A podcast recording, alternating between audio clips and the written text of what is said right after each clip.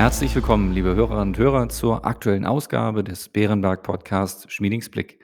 Unser Chefvolkswirt Holger Schmieding und ich möchten Sie wie jede Woche mit den wichtigsten ökonomischen Einschätzungen versorgen. Heute befassen wir uns mit den Themen US-Geldpolitik, Notenbank sowie Politik in Italien und Portugal. Mein Name ist Klaus Newe und ich leite das Wealth Management von Bärenberg in Deutschland. Hallo, Herr Schmieding. Hallo, Herr Newe. Lassen Sie uns als erstes über die US-Geldpolitik sprechen. Letzte Woche hat die US-Notenbank offiziell angekündigt, dass ein Zinsanstieg aufgrund der aktuellen Inflation und Konjunktur bald angebracht sein wird. Was erwarten Sie von der Fed und was bedeutet das am Ende des billigen Geldes für die Finanzmärkte? Herr Newe, die FED war relativ deutlich tatsächlich. Wir erwarten, dass sie ab März in diesem Jahr sechsmal die Zinsen anheben wird, um jeweils einen Viertelprozentpunkt. Danach vier weitere Schritte gleicher Höhe im Jahr 2023 und ein weiterer Schritt im Jahr 2024. Also insgesamt elf Zinsschritte. Damit wäre dann am Ende 2024 der Leitzins, genau genommen die obere Grenze der Spanne für den Leitzins bei 3% Das ist viel. Wir erwarten jetzt auch, dass die Rendite für US-10-jährige Staatsanleihen nicht etwas unter 3% bleibt 2024, sondern Ende 2024 3,4% erreicht hat. Das sind aus heutiger Sicht ziemliche Anstiege. Der Grund dafür ist allerdings, dass die Konjunktur unseres Erachtens in den USA sehr robust ist, auch wenn es da Omikron bedingt und durch andere Faktoren immer mal wieder kurzzeitige Schwankungen geben kann. Um sich vorzustellen, was unsere Prognosen für Wachstum und Inflation in den USA zusammengenommen bedeuten. Die Größe der US-Wirtschaft in jeweiligen Preisen gemessen, also das Ergebnis aus Wachstum und Inflation, dürfte Ende 2024 nach unseren Prognosen 25 Prozent über dem liegen, was die Größe der US-Wirtschaft im dritten Quartal 2021 ausmachte. Das ist viel. Dieses plus 25 Prozent ist ein großer Spielraum, in den die Unternehmensgewinne hineinwachsen können. Also, es gibt weiterhin fundamentalen Rückenwind durchaus für Finanzmärkte aber nicht für jedes Segment, vor allen Dingen nicht für den Anleihemarkt. Und für die Notenbank und für Märkte ist dies jetzt ein sehr schwieriger Balanceakt.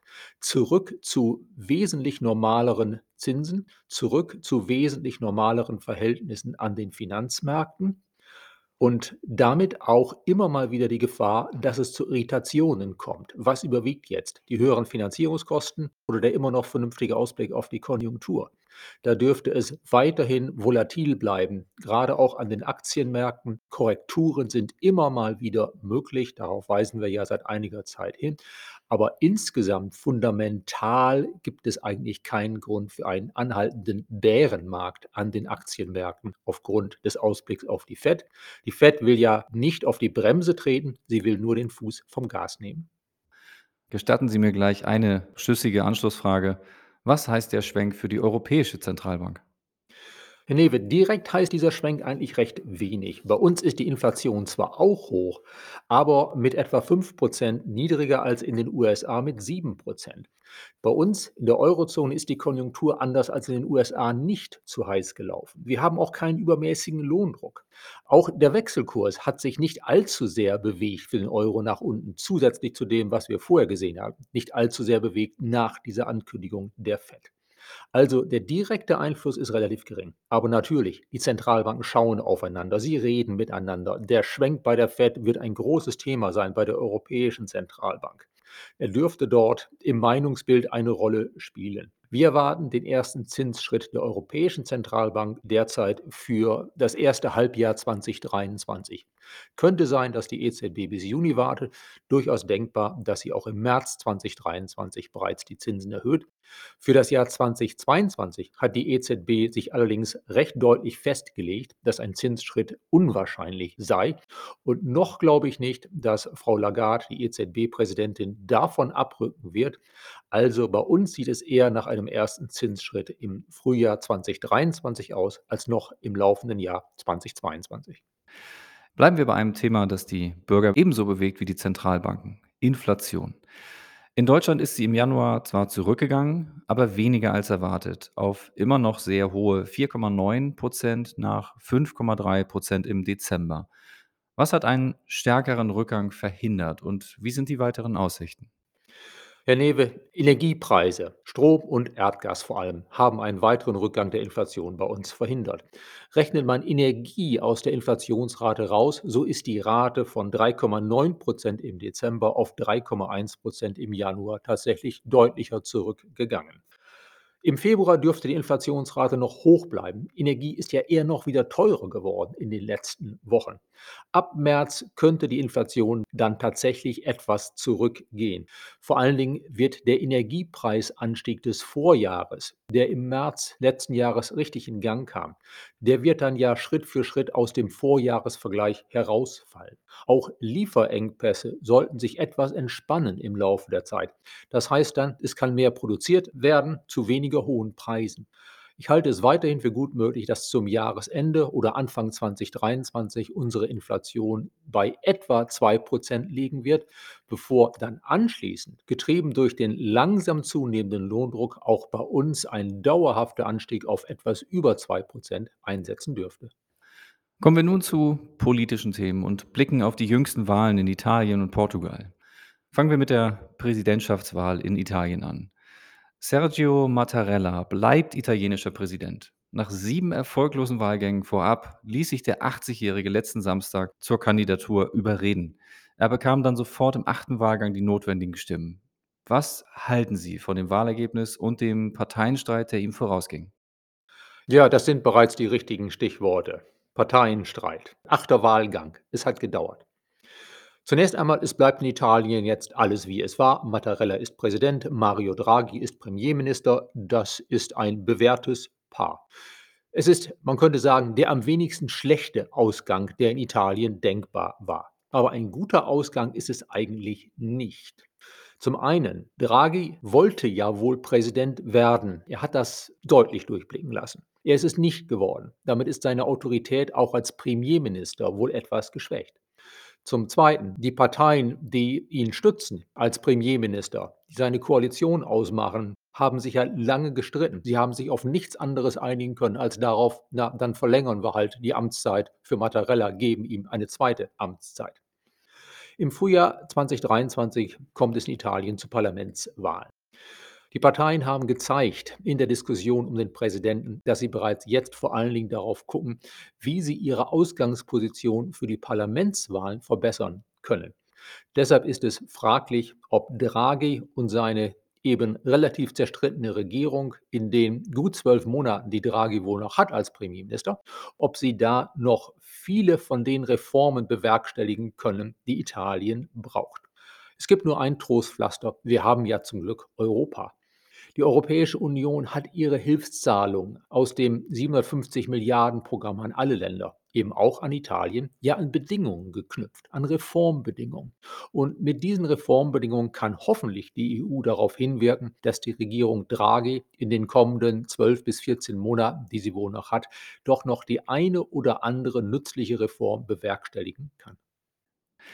Schwenken wir nun zur Parlamentswahl in Portugal. Die regierende Sozialistische Partei von Ministerpräsident Antonio Costa hat die Wahl gewonnen. Statt einer Minderheitsregierung vorzustehen, die auf zwei zuletzt sehr unzuverlässige Linksparteien angewiesen war, kann der Sozialdemokrat jetzt mit einer eigenen Mehrheit regieren. Wird sich dies Ihrer Meinung nach auf den Reformkurs des Landes auswirken? Herr Newe, wahrscheinlich wird der Reformkurs ein bisschen gestärkt in Portugal. Costa hat alles in allem eine vernünftige Politik betrieben. Die Staatsfinanzen in Portugal sind in relativ guter Verfassung. Er hat angemessenes Wachstum geschafft.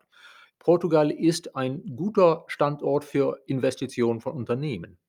Jetzt dürfte es etwa so weitergehen wie vorher unter dem Sozialdemokraten Costa der aber nicht mehr auf Linksparteien Rücksicht nehmen muss und deshalb vielleicht sogar das eine oder andere eher noch etwas besser machen kann.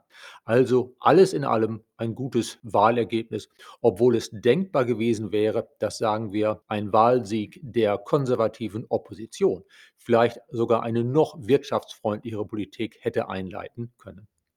Erlauben Sie mir erneut eine Anschlussfrage. Portugal gehört in der Europäischen Union zu den ärmeren Ländern. Das kaufkraftgewichtete Pro-Kopf-Einkommen lag 2020 gerade einmal bei 76 Prozent des EU-Durchschnitts. Denken Sie, die neu gewählte Regierung wird Portugal zu mehr Wohlstand verhelfen? Portugal ist tatsächlich eins der ärmeren Länder in Westeuropa. Man kann es auch anders sagen, Portugal hat noch viel Aufholpotenzial. Und wir haben seit den Reformen, die es in Portugal im Zuge der Euro-Krise gab, gesehen, dass Portugal dabei ist, einen Teil dieses Potenzials zu nutzen.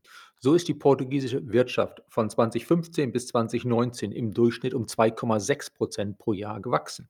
Für die Eurozone lag dieser Durchschnitt bei 2,0 Prozent, für Deutschland bei 1,7, für Italien nur bei 1,0 Prozent. Ich denke, dass sich dieser gewisse Wachstumsfortschritt Portugals vor anderen Ländern der Eurozone, dass der sich halten lassen wird unter der neuen Regierung Costa. Also Portugal holt langsam auf. Dann blicken wir jetzt mal auf beide Länder gemeinsam. Italien und Portugal gehören zu den Problemkindern der Eurozone in der letzten Dekade. Wie haben sich die beiden Staaten oder auch andere südeuropäische Länder gemessen an ihrer Wirtschaftsleistung und Staatsverschuldung während der Pandemie geschlagen? Gemessen an der Wirtschaftsleistung müssen wir erst mal sagen, dass die Pandemie anfangs vor allen Dingen südeuropäische Länder besonders hart getroffen hat. Italien, wir denken an Bergamo, aber auch Spanien und Portugal. Gemessen daran kann man sagen, haben sie eigentlich die Pandemie relativ gut bewältigt. Das gilt insbesondere in dieser Hinsicht für Italien. Da lag die Wirtschaftsleistung Ende letzten Jahres nur noch um 1,1 Prozent unter dem Niveau von vor der Pandemie. In Deutschland waren wir noch 1,5 Prozent hinterher, in Portugal allerdings noch 2,3 Prozent hinterher. Aber gemessen an der Tiefe des Rückschlages haben sowohl Italien als auch Portugal sich zuletzt relativ gut erholt vor allen Dingen für Portugal könnte dazu kommen, dass wir ja für diesen Sommer mit einer fast normalen Tourismussaison rechnen. Und das macht für Portugal, Spanien und Griechenland viel aus, wobei Griechenland weiterhin in Europa der eigentliche Wachstumsstar ist. Griechenland ist ja bereits wieder deutlich oberhalb des Wirtschaftsniveaus, das es vor der Pandemie hatte. In Sachen Staatsverschuldung sind in Italien und Portugal die staatlichen Schuldenquoten in der Pandemie um etwa 20 Prozentpunkte gestiegen. In Italien von 135 auf 155, in Portugal von 117 auf etwa 135 Prozent. In den USA ist der Anstieg ähnlich von 106 auf 126 Prozent. Da sind diese Länder also nicht in schlechter Gesellschaft, etwas in Anführungsstrichen gesagt. Vor allen Dingen bei den laufenden Defiziten im Staatshaushalt sehen wir, dass es einen großen Unterschied zu den USA gibt. Im vergangenen Jahr war das Defizit in Italien immer noch hoch, pandemiebedingt, mit 8 Prozent. In Portugal lag es bei 5 Prozent, in den USA dagegen bei nahe 13 Prozent. Also alles in allem würde ich sagen, haben auch in Sachen Staatsschulden diese Länder, Italien, Portugal, sich so schlecht nicht in der Pandemie geschlagen, vor allen Dingen deutlich besser als zu Beginn der Pandemie zu befürchten war. Dann verbinden wir jetzt die beiden Themen Zinssituation und Südeuropa. Und ich möchte Sie fragen nach der Aussicht nach vorne. Die letzte Staatsschuldenkrise der Europäischen Union ist noch nicht lange her. Jetzt steigen die Zinsen am Kapitalmarkt. Herr Schmieding, besteht in Südeuropa ein Potenzial für eine neue Schuldenkrise? Zunächst einmal glaube ich, dass vor allen Dingen Griechenland, Portugal und mit gewissen Abstrichen auch Spanien eine Wirtschaftspolitik betreiben, die das Wirtschaftswachstum in diesen Ländern hochhalten wird. Genügend Trendwachstum. Diese Länder werden wahrscheinlich aus ihren Schuldenproblemen herauswachsen können. Das heißt, die Wirtschaftsleistung wird für längere Zeit deutlich stärker zunehmen als die Staatsschulden, sodass die Schuldenquote, also Schulden bezogen auf die Wirtschaftsleistung, kräftig abnehmen dürfte. In Italien haben wir da ein größeres Fragezeichen, weil in Italien das Trendwachstum der Wirtschaft zu gering ist. Es liegt vermutlich dort nur bei 0,5 Prozent statt deutlich über 2 Prozent, wie in den anderen genannten südeuropäischen Ländern. Italien braucht auf Dauer wachstumsfördernde Reformen, damit seine Staatsschulden auf Dauer tragfähig werden. Allerdings ist das kein akutes Problem. Auch wenn jetzt die Zinsen steigen, so dürfte die Belastung des italienischen Staatshaushaltes durch Zinszahlungen noch für einige Jahre abnehmen. Das liegt einfach daran, dass die meisten Staatsanleihen ja nicht für ein Jahr sind, sondern im Durchschnitt für sieben Jahre. Für viele Staatsanleihen, die in den kommenden Jahren fällig werden, wird Italien dann neue Staatsanleihen herausgeben können mit einem Coupon, der niedriger ist, als es der Coupon der auslaufenden Anleihe war. Also die Zinsbelastung des italienischen Staatshaushaltes dürfte von im letzten Jahr etwa 3,1 Prozent der Wirtschaftsleistung bis 2024 sinken auf 2,7 Prozent, auch wenn die Zinsen ansteigen. Man kann es auch anders sagen. Ab 2025 wird es interessant, ab 2026, 27 möglicherweise ungemütlich. Die EZB-Zinsen werden ja 2025 spürbar höher sein. 2025 wird die EZB wohl keine Anleihen mehr kaufen und vor allen Dingen wohl auch dazu übergehen, dass sie nicht jede auslaufende Staatsanleihe durch eine neue ersetzt. Das ist eine Belastung, aber Vorläufig könnte man sagen, hat Italien noch zwei, drei Jahre Zeit, um sein Wachstum durch Reformen zu stärken. Wenn es dieses Zeitfenster nicht nutzt, dann kann es allerdings sein, dass wir uns in zwei, drei Jahren erneut über das Risiko einer Staatsschuldenkrise in Italien als hypothetisches Risiko unterhalten müssen.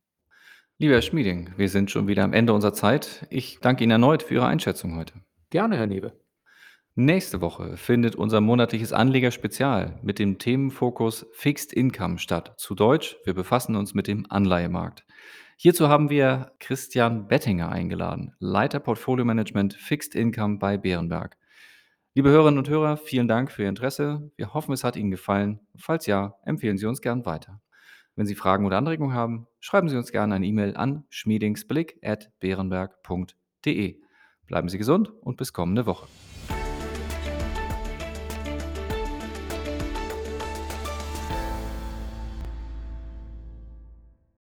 Wichtige Hinweise. Bei dieser Information handelt es sich um eine Marketingmitteilung. Diese soll Ihnen Gelegenheit geben, sich selbst ein Bild über eine Anlagemöglichkeit zu machen. Wir weisen ausdrücklich darauf hin, dass diese Information keine individuelle Anlageberatung, keine Anlageempfehlung und keine Anlagestrategieempfehlung darstellt. Frühere Wertentwicklungen sind kein verlässlicher Indikator für die künftige Wertentwicklung.